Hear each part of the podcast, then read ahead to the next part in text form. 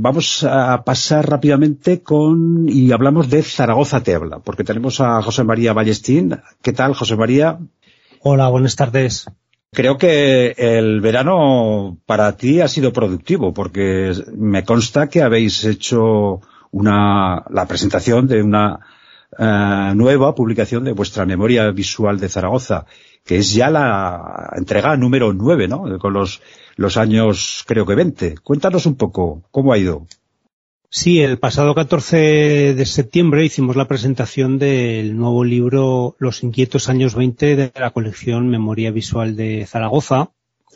Y bueno, pues la verdad es que fue muy interesante porque se constató que también el público se va animando progresivamente a participar en este tipo de eventos, guardando las distancias y todas estas cosas, pero eh, parece ser que la normalidad de alguna forma va va, va volviendo, como ya habéis comentado. Y en este caso, pues sí, la, la novena colaboración con el periódico de Aragón, la octava en forma de, de década del pasado siglo XX, y nos quedan pues la década de los años 10, que son unos años así un poco raros, pero más raros todavía es la primera década del siglo que no tiene ni, ni nombre casi.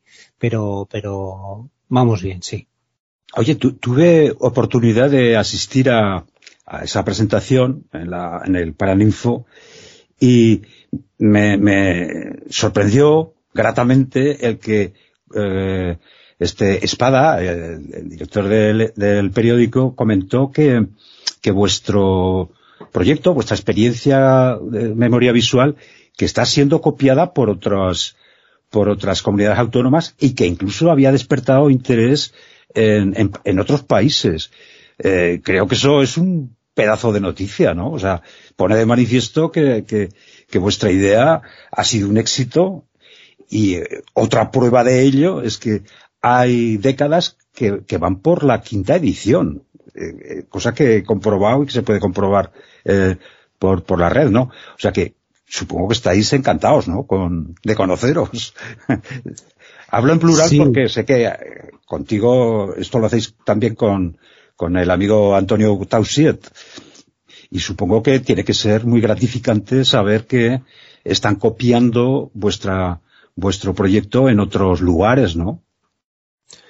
Sí, la verdad es que mmm, ya hace tres años que comenzamos esta aventura editorial con el periódico de Aragón y efectivamente, mm. eh, aunque al principio comenzamos un poco pues de probatina para ver cómo iba la cosa, y con un espíritu bastante modesto respecto a, bueno, pues vamos a ver si tocando esas décadas de los años 50, 60 y 70, pues la gente se anima y demás. Bueno, pues parece ser que la gente se ha más que animado al respecto y que nuestra oferta de, recuperar esa memoria visual de, Zaragoza, o más bien de, construir la memoria visual de Zaragoza, porque hasta ahora este asunto de las fotos antiguas de Zaragoza no se había tratado desde luego desde el punto de vista desde que lo hacemos en, en Gaza, que ya llevamos siete años haciendo este archivo visual de Zaragoza y bueno, pues ya, ya estamos a punto de llegar a las 9.000, 9.000 fotografías e imágenes de Zaragoza tratadas desde este punto de vista novedoso y es que no son solo fotografías, son uh -huh. fotografías y comentarios que tratan de contextualizar a las imágenes, tratan de ponernos en el entorno social, eh, histórico, político, eh, cultural de, la, de, cada, de cada fotografía y de esa forma pues nos ha permitido tener una buena base sobre la que construir esto que, que hemos llamado Memoria Visual de Zaragoza, un tratamiento por décadas que parece ser que sí, que está teniendo buena salida en Zaragoza y que está bien siendo visto con buenos ojos fuera de, de nuestra comunidad autónoma para copiar un poco la, la, idea o trasladar esta idea que creo que es una buena idea. Es, en definitiva, utilizar la fotografía para explicar y comprender el pasado. Sí, sí. Más allá del aspecto nostálgico, personal, de lo que cada uno ha vivido, de lo que recuerda, etcétera, tratar de hacer esa, esa construcción colectiva del pasado que, nos ha antecedido para explicar este presente y, si es posible, que el futuro sea lo mejor posible. Genial. Oye, eh, invitamos a todos nuestros oyentes a que se hagan con un ejemplar de Los inquietos años 20 porque realmente merece la pena. Eh, su precio son 15 euros y está en kioscos y librerías, como suele decirse, ¿no, eh, José María?